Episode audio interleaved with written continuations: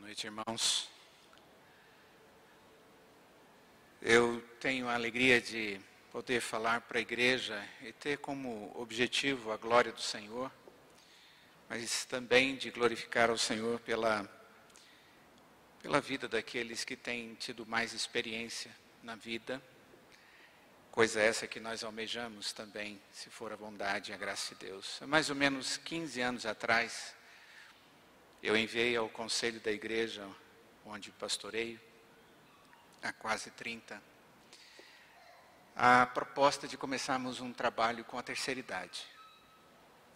E foi, foi muito bom começar aquele trabalho e hoje ele se desenvolve na igreja e tem sido um tempo de crescimento na compreensão do ministério da terceira idade como o resgate a valorização daquilo que é a graça de Deus sobre a vida de alguns. Então eu gostaria que nós, biblicamente, estivéssemos olhando isso, em Gênesis capítulo 21.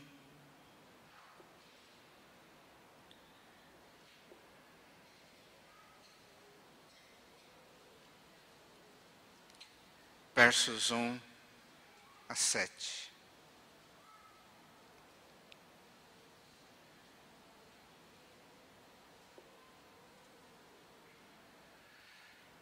Onde diz assim a Escritura: Visitou o Senhor a Sara, como lhe dissera, e o Senhor cumpriu o que lhe havia prometido. Sara concebeu e deu à luz um filho a Abraão na sua velhice, no tempo determinado de que Deus lhe falara. Ao filho que lhe nasceu, que Sara lhe dera à luz, pôs Abraão o nome de Isaque. Abraão circuncidou a seu filho Isaque, quando este era de oito dias, segundo Deus lhe havia ordenado. Tinha Abraão cem anos quando lhe nasceu Isaque, seu filho. E disse Sara: Deus me deu motivo de riso, e todo aquele que ouvir isso vai rir-se juntamente comigo. E acrescentou: Quem teria dito a Abraão que Sara amamentaria um filho? Pois na sua velhice lhe dei um filho. Vamos orar. Ó Deus, nós estamos diante do Senhor, da Sua palavra e pedimos que o Senhor fale ao nosso coração e nos ensine a investir corretamente em cada dia que o Senhor nos dá de vida. Para que valorizando possamos viver vida piedosa e justa como instrumentos nas tuas mãos. Tenha misericórdia de nós em nome de Jesus. Amém. Falando um pouco a respeito do contexto, que nós encontramos aqui, no capítulo 12 de Gênesis, nós vemos Abraão ah, entrando na história, quando Deus o chama e dá para ele algumas promessas e requisita dele algumas atitudes de fidelidade. No verso 1 diz o texto que Deus disse a Abraão: Sai da tua terra, da tua parentela e da casa de teu pai e vai para a terra que te mostrarei. De ti eu farei uma grande nação e te abençoarei e te engrandecerei o nome. Se tu uma benção. Abençoarei os que te abençoarem, amaldiçoarei os que te amaldiçoarem. Em ti serão benditas todas as famílias da terra. Deus estava dando a ele uma promessa. A promessa de que ele teria um filho. No capítulo 17, a partir do verso 15, nós encontramos Deus de novo falando para Abraão e para Sara. Disse Deus a Abraão: A Sara, tua mulher, já não lhe chamarás Sarai, porém Sara. Abençoá-la, abençoá-la-ei e dela se te darei um filho. Sim, eu a abençoarei e ela se tornará nações, rei de povos procederão dela. Então se prostrou Abraão, rosto em terra, e se riu e disse: A um homem de cem anos há de nascer um filho. Dará à luz Sara com seus 90 anos. Nós observamos que o capítulo 21 que nós lemos inicialmente é a conclusão dessa história. Deus cumprindo a sua promessa, e nós vamos encontrar um outro elemento comum: o sorriso. Só que o primeiro sorriso foi de alguém que está aquele sorriso meio sarcástico, dizendo, bobinho, ou alguma coisa dessa natureza. Contudo, no outro texto, no capítulo 21, nós encontramos Sara sorrindo. Abraão sorrindo, mas agora de alegria pelo cumprimento da promessa de Deus. E tudo isso ocorreu na velhice. Nós temos uma preocupação grande e correta, sincera, e devemos ter, de planejar a nossa vida e desenvolver a nossa vida e a nossa família. Eu creio que o grande anseio que nós temos é de criar um lugarzinho gostoso, nosso ninho de perfeição. Tipo, construir uma casa, ter um carro, uma poupança, uma chácara, quem sabe uma casa de descanso. É, a praia dos goianos é Caldas Novas, quem sabe tem um negocinho lá. Nós sonhamos em educar nossos filhos e dar para eles uma condição profissional no futuro. Nós sonhamos em casar os nossos filhos e muitos de nós oramos pelos nossos filhos, as suas esposas e os seus maridos desde o início.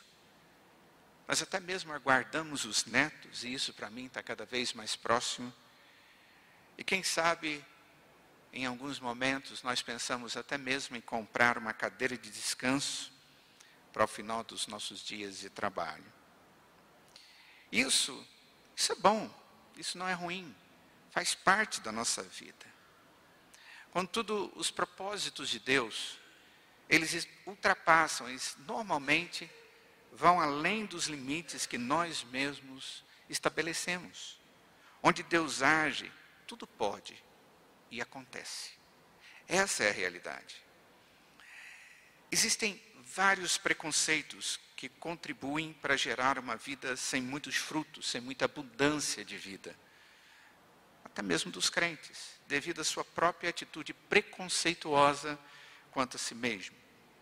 E a velhice, a terceira idade, a melhor idade, alguns dizem que é a idade de ouro, eu, eu entendo que é a terceira idade, define um período de tempo de todos os investimentos de onde cada um de nós deseja chegar.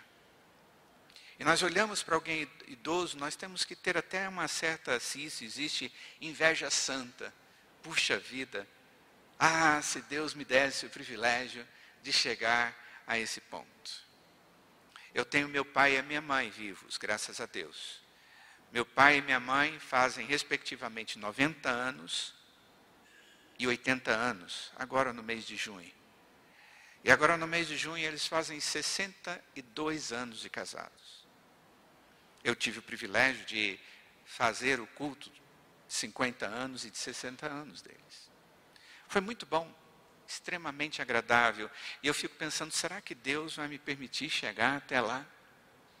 Eu e meu irmão temos uma estratégia. Nós somos dois filhos. Éramos três, a nossa irmã faleceu alguns anos atrás. Mas ah, nós temos algumas heranças do meu pai. Heranças de doenças. Tipo, a família tem problemas cardíacos e outras coisas, as cirurgias que meu pai já fez. E a gente vai acompanhando isso tudo, porque parece que tudo está se repetindo.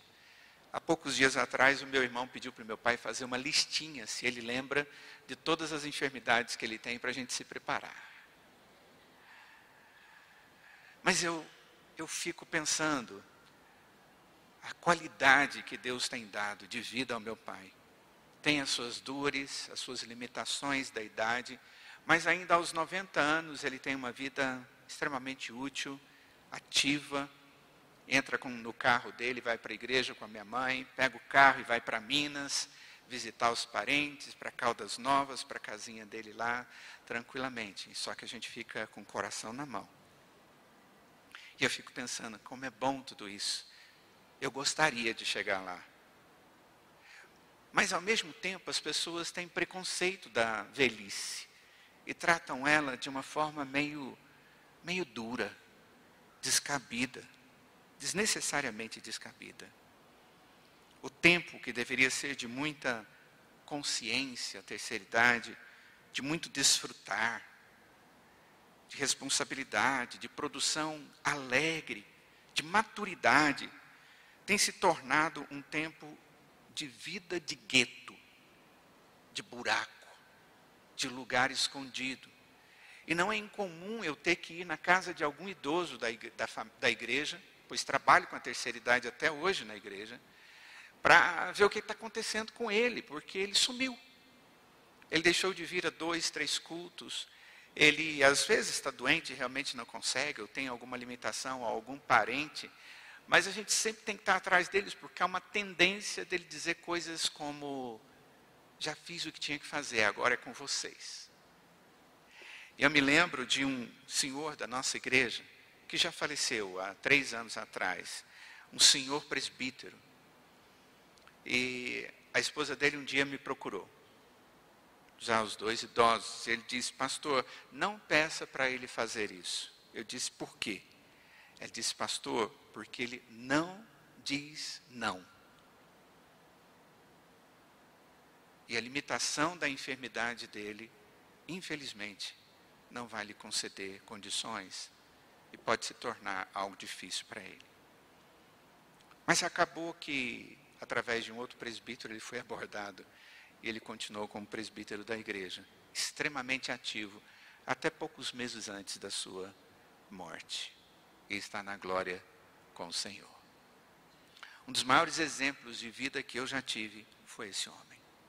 Em todo momento da sua existência, ele foi alguém que se preocupou em colocar todo o seu ar, sua expressão de vida em Deus.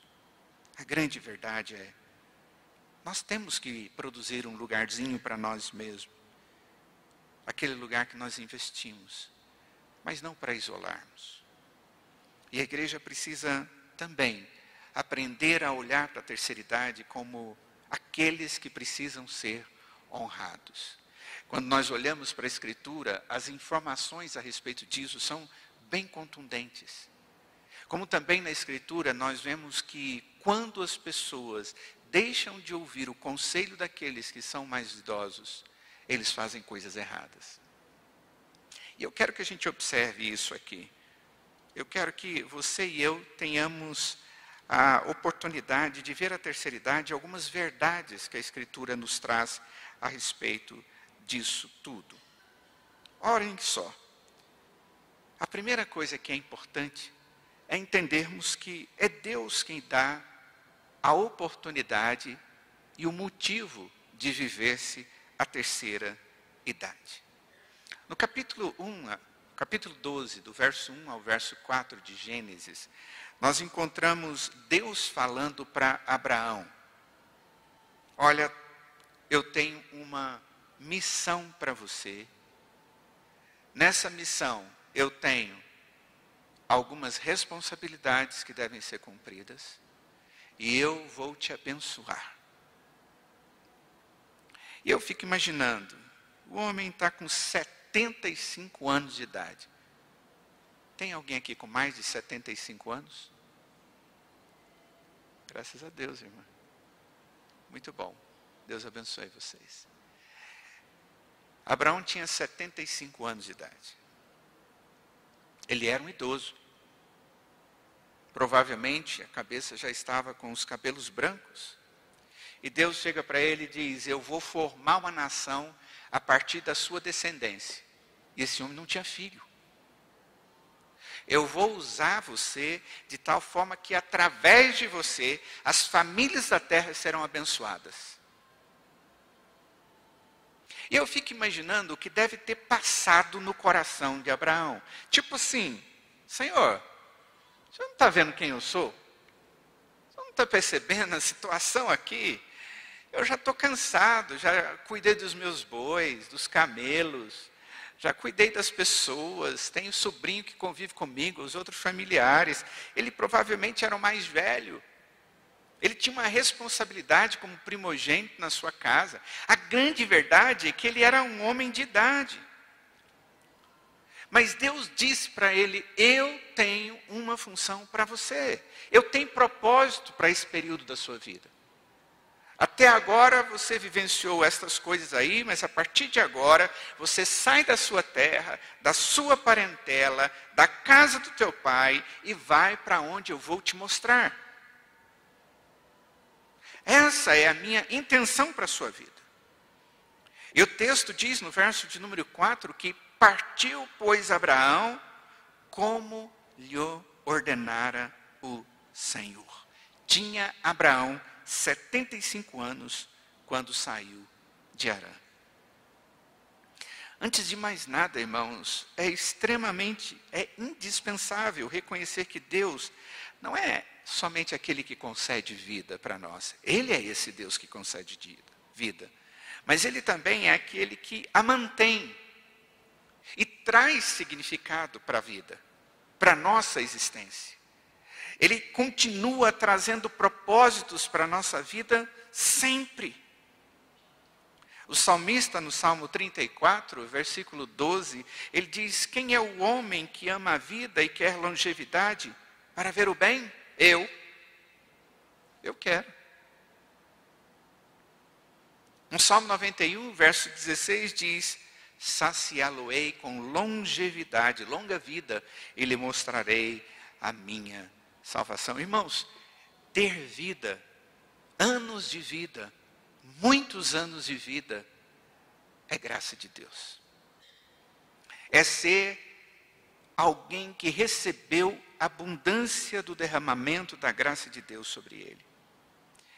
Deus é o Senhor que promove os motivos excelentes para que alguém viva a terceira idade.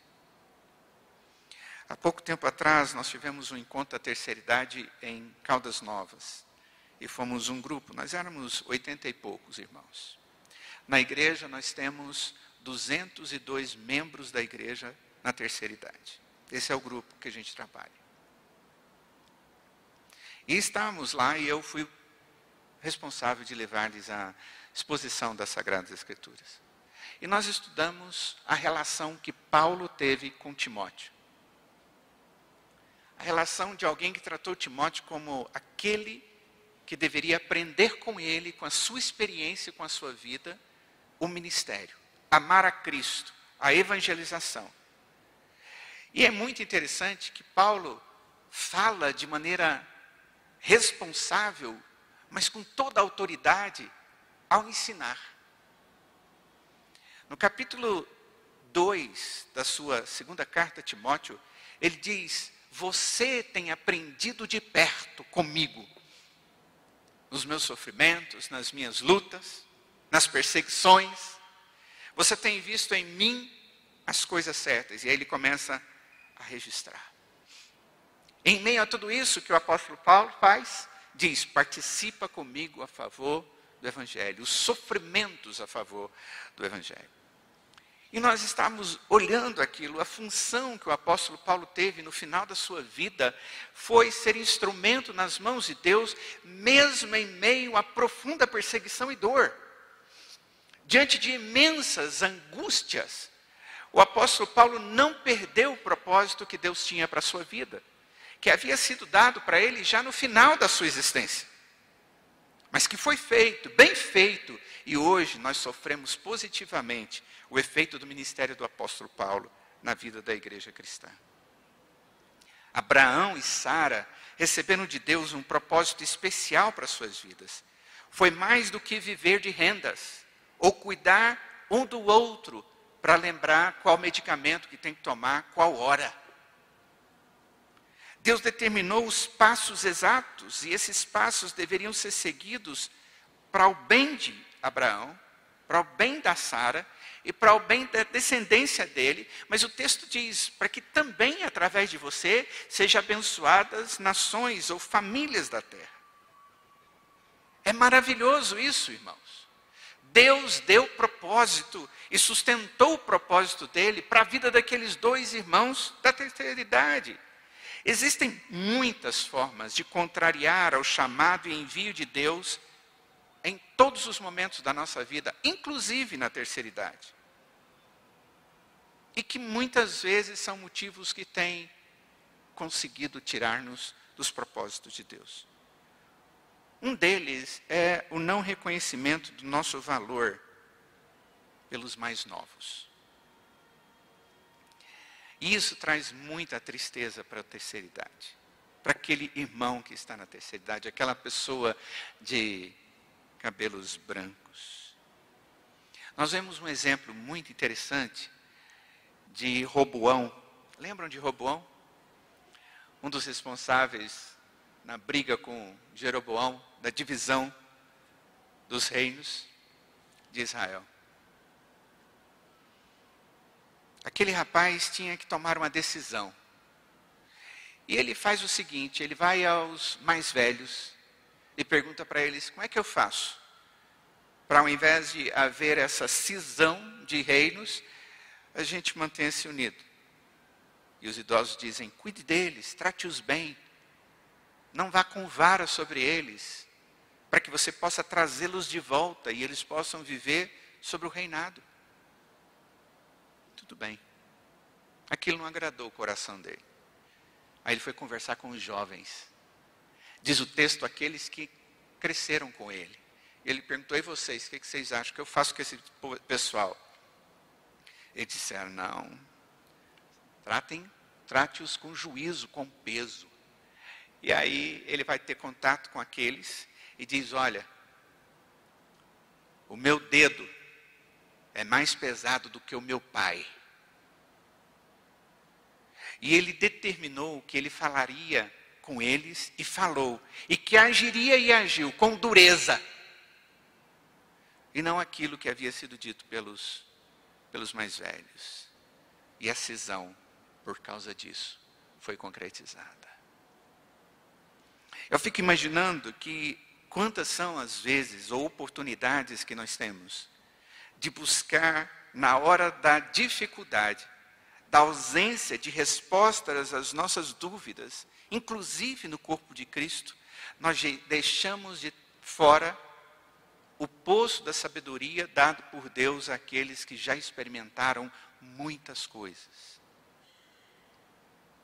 A Bíblia diz que as mulheres mais jovens devem ser pastoreadas pelas mulheres mais novas, perdão, as mais jovens devem ser pastoreadas pelas mais velhas. Devem buscar conselhos nelas até mesmo dizendo às mais velhas que façam isso. Alguns anos atrás nós empregamos esse método na igreja, pastor. É como se fossem é, tutoras. E nós sugerimos isso e fizemos tipo um esboço dessas coisas para elas caminharem. As mais novas procurarem as mais velhas e saber quem são elas para poder compartilhar as suas dúvidas que agora estão vivendo, mas que aquelas mulheres já viveram há muito tempo atrás. A Bíblia ensina isso. Mas, infelizmente, esse não é o comum. Existem coisas como, por exemplo, a, o exemplo que nós encontramos da mulher de Jeroboão. Eles estavam com um filho doente, e Jeroboão tinha saído, né? E havia um profeta chamado Aías. E ele falou: Olha, a gente precisa saber o que está acontecendo com o nosso filho, pedir para ele orar pelo nosso filho. Você vai lá, mas você não fala que é minha mulher, não. Vai lá e pergunta sobre o nosso filho. Só que Jeroboão tinha agido com idolatria. Ele saiu de Jerusalém, mas criou dois outros lugares e criou deuses para serem adorados, venerados. E Deus não se, não se alegrou daquela situação. Mas ao mesmo tempo ele queria a bênção de Deus, por baixo dos panos. Vai lá e fala com ele. Só que Deus falou com Aías primeiro e disse: Olha, essa mulher que vem conversar com você é a mulher do Jeroboão. Só que você vai dizer para ela essas palavras. E quando ela vai conversar com ele, diz o texto: que as palavras foram duras. E a mais dura é quando você voltar para casa, a hora que você entrar na cidade, seu filho vai morrer. Isso é juízo. Quem era esse profeta, diz o texto, porque ele era um velho homem, usado por Deus, e já não tinha mais visão pela, por causa da velhice. Mas Deus estava usando aquele homem. Existem motivos pessoais também que levam as pessoas a terem uma atitude ah, incorreta com a terceira idade. Uma delas é a autodesvalorização. Do mesmo jeito que nós encontramos pessoas mais jovens tendo preconceitos, atitudes inadequadas com os idosos, nós percebemos que existem até mesmo em alguns idosos preconceitos deles para com eles mesmos. Eles às vezes têm dificuldade de, de ver aquilo que eles são com alegria ou com adoração. Quando Deus falou com Abraão e falou com Sara, Sara ficou falando: esse Deus tá, não está batendo bem. Ela se riu no seu coração. Ela, ela pegou uma escrava, serva egípcia, chamada Agar, nós encontramos isso no capítulo 16 de Gênesis, e diz para o marido dela: Olha, bom, eu sou estéreo, o Senhor me tem impedido de dar à luz filhos, está aqui a minha serva egípcia Agar, leva ela e vai ter um filho com ela. E diz o texto no verso de número 2 que Abraão aceitou o conselho da sua velha mulher. E foi ter um filho, filho com Agar. E o que é interessante é que nós olhamos o livro de Gênesis e vimos que Sara fica possuída de raiva, de ciúmes, angustiada. Que é isso que o Senhor fez, Deus? É interessante, né? Ela não tinha que ter feito aquilo. Deus não disse que as coisas aconteceriam daquele jeito, mas ela desprezou aquilo que ela era pela graça de Deus, a mulher que daria à luz filhos como promessa de Deus. A idade para ela foi preconceito. E certamente muitos irmãos que estão na idade da terceira idade, eles têm preconceitos quanto às suas habilidades, quanto aos seus potenciais, quanto às suas verdades e bênção de Deus sobre as suas vidas. Não façam isso, queridos. Vocês são preciosos demais para nós.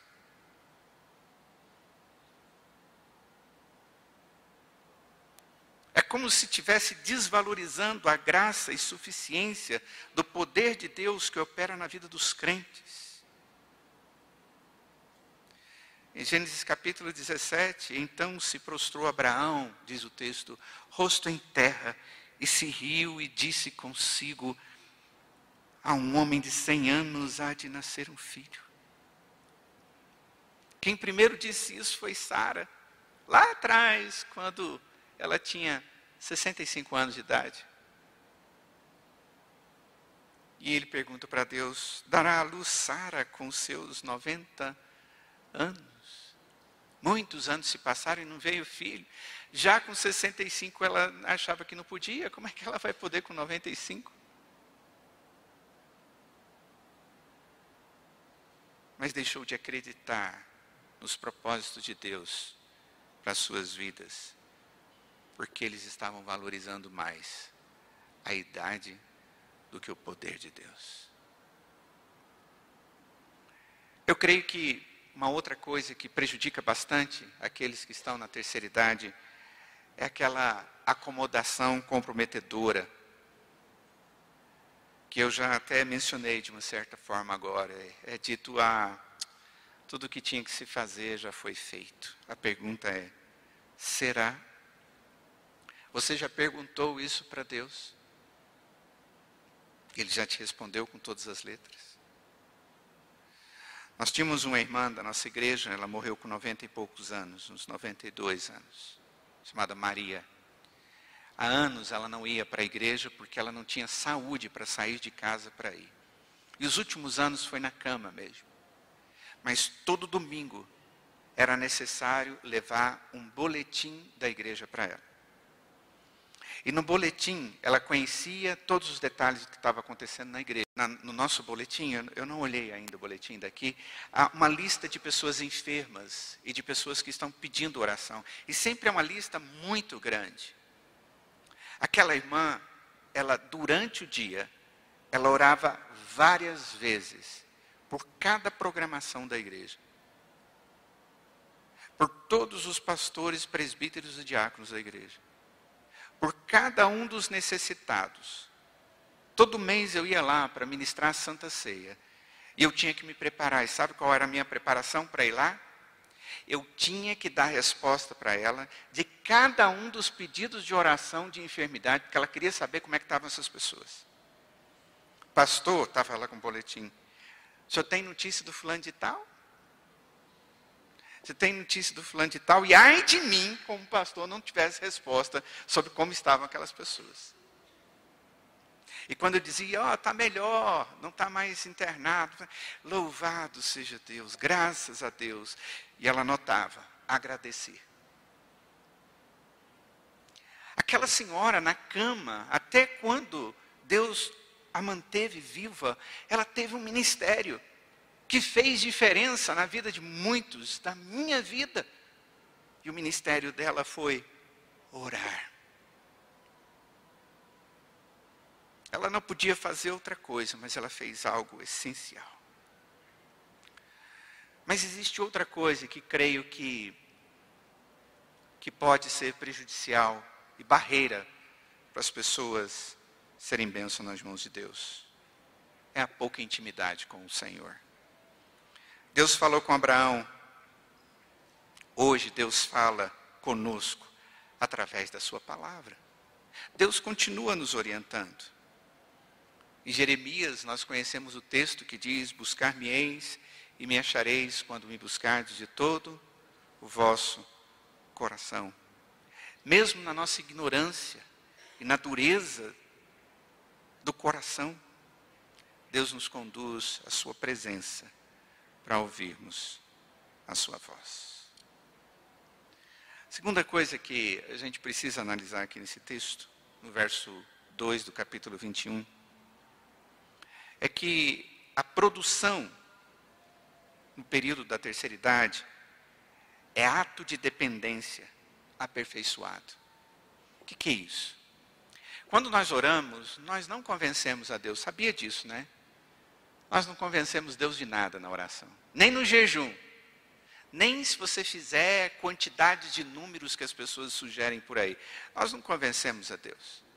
Porque, na verdade, a oração, ela é um ato onde nós estamos nos colocando debaixo da vontade de Deus e da graça de Deus. Porque a resposta mesmo vem segundo os propósitos eternos dele. Mas a oração, o jejum e qualquer atitude do cristão que busca a intimidade do Senhor é ato de dependência. E na terceira idade já se aprendeu muito a depender de Deus. Só que se deve praticar.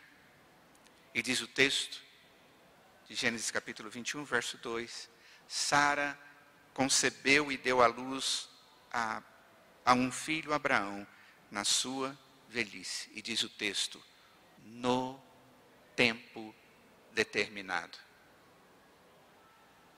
Esse negócio de tempo determinado, você já tinha percebido no texto? No tempo determinado.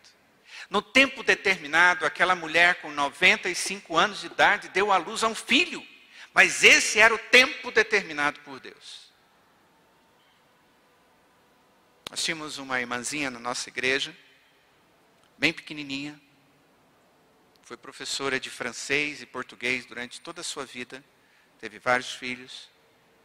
E o marido dela era muito grandão. E o marido dela não era da igreja, mas um homem muito, muito, muito certo, muito íntegro, exemplo. A esposa amava, mas não era crente. E eu me lembro quando eu cheguei na igreja como seminarista. E eu fui na primeira reunião de SAF que me pediram para ir. Foi a primeira oportunidade que eu tive para pregar. E naquela reunião, eu me lembro daquela senhora chamada Rhodes. A família dela é de Lusiânia aqui. Eles, presbiteriano independente. As mulheres reunidas, eu na minha primeira reunião, e aí separou-se para oração, mas antes foram feitos os pedidos. E eu vi aquela mulher pequenininha falando: Eu quero que orem pelo João, o meu marido. Para que Deus abençoe o João, para que eu possa ser uma mulher sábia e Deus converta o coração dele e que Deus mantenha os meus filhos no caminho do Senhor. Porque ela levou seus filhos na igreja em todo o tempo. E passou anos, passou anos, passou anos. Num determinado momento, o marido dela foi num evento que nós tivemos de casais. Ouviu o evangelho. Naquele dia ele se converteu. Aos 90 e poucos anos, eu batizei-o na igreja. Aquele homem se tornou um homem tremendamente dedicado ao Senhor. Quando nós chegávamos na igreja, a gente chega um pouco mais tarde, mais cedo, que temos que ver algumas coisas. Os dois já chegaram e estavam sentados, aquele homem grande e ela pequenininha, lá numa região mediana da igreja, lendo a Bíblia, esperando as pessoas chegarem por causa do culto. Já ouviu falar que mineiro não perde o ônibus? Coisa de mineiro. E assim foi até que aquele homem faleceu. E no velório dele, eu pude glorificar a Deus pela fé. Durante toda a sua história, aquela mulher orou pela conversão do seu marido. Todos os dias. E assim aconteceu. No tempo determinado pelo Senhor. Ela aprendeu a esperar no Senhor. Nós somos dados a promover autossuficiência para nós mesmos. Porque, na verdade, nós temos essa tendência, tem alguma coisa para fazer, vamos fazer logo. A fé, ela é uma esperança viva, a certeza das coisas que se espera, que tem a ver com confiança, vitória sobre o medo. A nossa fé, ela deve ser desenvolvida todos os dias na presença de Deus. Mas isso não é tão simples. Mas certamente, aquele que busca no Senhor vai ter o aperfeiçoamento da sua fé. Provavelmente, Abraão e Sara conversaram várias vezes sobre a promessa de uma grande descendência. Até bem próximo à concretização da promessa, encontramos uma fé pequena, tanto em Abraão quanto em Sara. Mas Deus, Deus fez a sua obra. O autor de Hebreus, quando ele fala de Abraão, diz: pela fé, a própria Sara recebeu o poder para ser mãe, não obstante o avançado de sua idade, pois teve por fiel aquele que havia feito a promessa. O texto nos revela que, apesar de no início e depois de algum tempo ela ter sorrido Deus acabou convertendo aquele coração dela à esperança e à expectativa na verdadeira fé. Nós precisamos de servos experientes que foram sustentados pela graça através da sua fé aperfeiçoada, a fim de que com eles possamos compreender e conhecer um pouquinho mais do amor de Deus para, aquele que, para aqueles que Ele resolveu amar. Quando uma pessoa na terceira idade despreza suas experiências com Deus e o seu valor, sua fé não é aperfeiçoada, não é desenvolvida. Como também não contribui para o desenvolvimento da fé das outras pessoas, a sua família, os seus amigos, os seus vizinhos, a igreja. Eu tenho feito um, alguns anos uma coisa para levar aos jovens um convívio com a terceira idade. Pelo menos uma vez no ano, os jovens da igreja, os adolescentes da igreja, as crianças da igreja têm uma reunião conjunta com a terceira idade. Com os jovens, nós fazemos uma programação chamada Senta que lá vem história. Senta que lá vem história. O que foi feito? Nós chamamos alguém da igreja, idoso, que foi certamente profissional, foi pai, teve a sua vida de juventude todo. para que ele venha compartilhar a sua vida, venha compartilhar a sua conversão, venha compartilhar as suas lutas, as coisas engraçadas e as coisas tristes da sua vida, mas venha compartilhar com eles como um crente. Vocês não imaginam o que isso significa. E quais são os frutos que têm saído disso. Porque são preciosidades, riquezas que são concedidas, mas que na maioria das vezes não são conhecidas. Terceira idade é bênção para todos aqueles que Deus resolveu dar essa bênção. Abraão, diz o texto, pela fé em Hebreus 11, quando chamado, obedeceu, a fim de ir para um lugar que deveria receber por herança, e partiu sem saber aonde ia. Pela fé, peregrinou na terra da promessa. Deus abençoou aquele homem, apesar das suas heranças anteriores, idólatras, Deus abençoou aquele homem, apesar de, em alguns momentos, ele ter tido atos de incredulidade. E Deus, através daquele homem, abençoou todas as famílias da terra. Concluindo, irmãos, a construção do nosso ninho, da nossa vida, ao nosso redor, nosso ninho de perfeição, ele só pode ser verdadeiro se passar pela misericórdia de Deus, que proporciona abundância de vida, como também os motivos para nossa alegria cada dia. Existem exemplos de alegria até o fim na Bíblia? Existem. Se você olhar em 1 Crônicas, capítulo 29, o texto fala da vida de Davi, filho de Jessé. E o texto diz ao final: Ora, Davi, filho de Jessé, reinou sobre Israel, sobre todo Israel. O tempo que reinou sobre Israel foi de 40 anos. Em Hebron, sete. Em Jerusalém, 33. Morreu em ditosa velhice, cheios de dias, riquezas e glória. E Salomão, seu filho, reinou em seu lugar.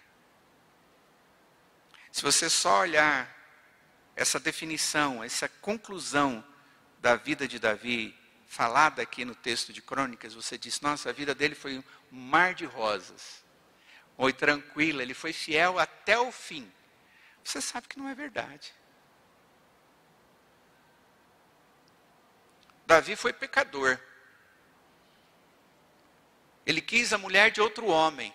Mandou o homem desta mulher para a batalha para morrer, para ele ficar com essa mulher.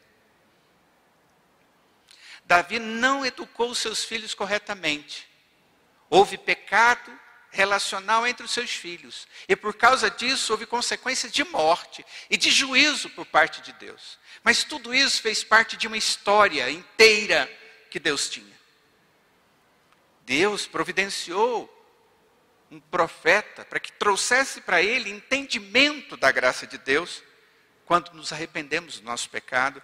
E Deus deu oportunidade àquele homem de se arrepender dos seus pecados e voltar-se para Deus e ser instrumento nas mãos de Deus, apesar de ter sido pecador, injusto, ter feito coisas abomináveis. Mas a história da palavra de Deus tem Jesus que vem da descendência de Jessé, da descendência de Davi é o homem segundo o coração de Deus. Ser bênção, ou ter bênção da parte de Deus em muitos anos de vida, não significa que é uma vida fácil. Mas depender de Deus é ter uma vida com propósitos na presença do Senhor. E eu espero que Deus continue a ter propósito na vida de cada irmão de cabecinha branca aqui. Os meus estão bem brancos também. E que Deus conceda aos que são mais, mais novos a bênção de serem sustentados em vida. Mas em cada momento das nossas vidas, que Deus nos dê sabedoria para perguntarmos para Ele, Senhor, qual é o propósito para o Senhor, do Senhor para a nossa vida hoje e amanhã. Porque quem sabe, Deus ainda quer usá-lo na velhice, para você ser bênção na vida de outras pessoas. Vamos orar. Ó oh Deus, dê-nos como igreja sabedoria para honrarmos os nossos irmãos mais velhos. Dê aos nossos irmãos mais velhos a sabedoria e a gratidão pelos longos anos de vida. Continua a fortalecê-los, abençoá-los e a usá-los no nosso meio. Aceite o nosso louvor pela vida de cada um deles, a nossa gratidão. Em nome de Jesus. Amém.